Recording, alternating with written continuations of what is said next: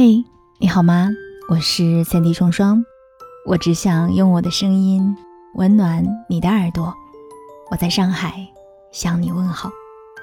那你在哪儿呢？哎，我问你啊，嗯，有没有哪一家店是你从小吃到大，怎么吃都不会腻，然后每一次和朋友想随便垫一下肚子，就会毫不犹豫选择的？或者，当我问起你最常去的一家店，此时此刻你脑海里浮现的是哪一条路上的哪一家店呢？记得在评论区告诉我，有机会一起去尝一尝呀。我记得在好几年前的一个晚上，我本来约好了跟朋友要去一家不是很远的烧烤店吃宵夜，可是那一天不知道为什么，开在路上我心心念念的说。哎呀，想要吃一点汤汤水水的东西，刚好经过裕民路，我看到有一家米线馆，灯光敞亮，店里面还坐着几个顾客，我就顺手一指，要不就吃这家吧。随即就找了地方停车。那是一间再普通不过的过桥米线店，门面不大，装修简洁，甚至有一点陈旧，摆设看起来也是随意的很。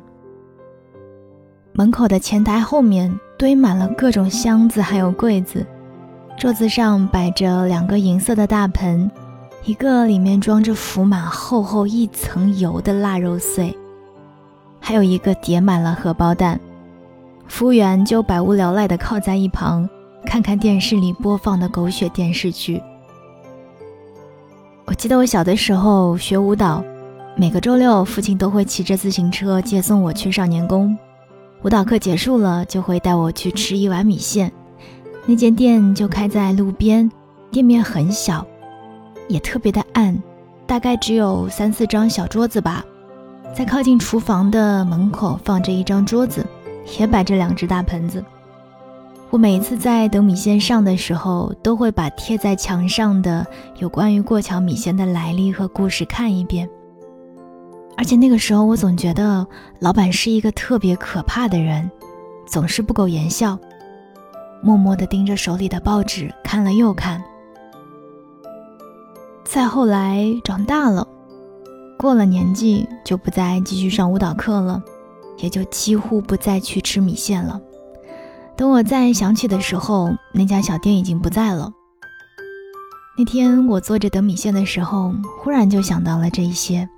想起的时候还暗自诧异，因为这件事情真的是发生在很久远、很久远的过去了。我以为我早就忘记了。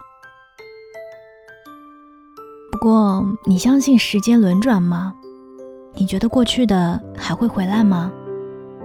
那天我拿起汤勺喝到第一口汤的时候，就有了这样的一个疑问。还有，这个世界上真的存在完全一模一样的手做食物的味道吗？这个硬硬的、没有太多嚼劲的米线，真的是到哪儿都可以买到的吗？我一边吃一边疑惑着。结账的时候，没有忍住问了店家：“我说，在很久很久以前，你们是不是在少年宫的附近开过店啊？”店家看着我，忽然笑了笑说：“是啊。”后来跟很多朋友聊天，都会聊起这家店，他们说那家店现在的老板。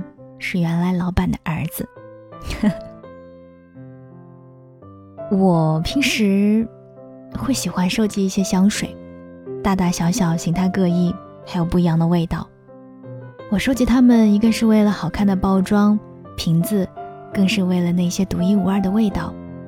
不同的种类，不一样的情绪，随着不同的季节、心情、天气来搭配那一天的味道。在很久以后的某一个起风的日子，抬手将乱了的头发夹到耳后，记忆里那个用了相同味道的日子里发生过的事情扑面而来。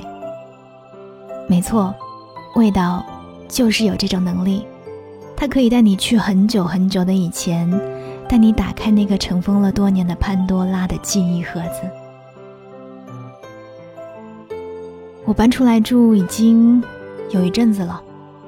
我也一直自己做着饭。我去过很多国家、很多城市旅行，待一小段的时间，吃当地最热门、最美味的食物，然后又开始疯狂的想念那个陪伴我长大的家常的味道。而如果你是生活在异国他乡的，我想你一定能够明白我说的是什么，那是家的味道，是爸妈的味道。一样的食材，一样的做法，不同的人，总也无法还原出一比一的味道。身边有一些来自全国各地不同地方又独自在上海生活的朋友，他们常会在收到家里人寄来的食物的时候向我炫耀：“你看，这是我妈独有的配方，可好吃了。”而且只有我家才会这么做。电影《寻梦环游记》里说过：“你真真正正的从这个世界上彻底消亡的时候，是这个世界上再也没有一个人记得你，记得你的名字的时候。”你有想过这样的问题吗？岁月的滚轮不断向前，过了很久之后。这个世界上是否还会留有你的痕迹？是否会有人用哪怕一秒的时间来想念你？很难的，毕竟生活如此匆忙，每一个都自顾不暇。长大离巢的小孩也都有了自己的生活。这个时候，我好像有了一个大胆的想法，那就是味道，利用它的无孔不入又无法弃绝。去学习，学会爸妈最拿手的菜，我们家、你们家最独家的配方，然后一代代的传承下去。即使那个人不会常常做菜，甚至已经遗忘许多，我相信，在某一天的某一个入夜的日子里，他会如我一样，不经意的邂逅一个久违的、熟悉的味道，打开一段关于记忆的潘多拉盒子。然后用至少一秒的时间去想念你，想念一个人，你会被记住，被想起。我们也是。这个时间，也许就是永恒。我是三 D 双双，生活有很多种，而我只想过成治愈系。我们下期再见。最近你变得。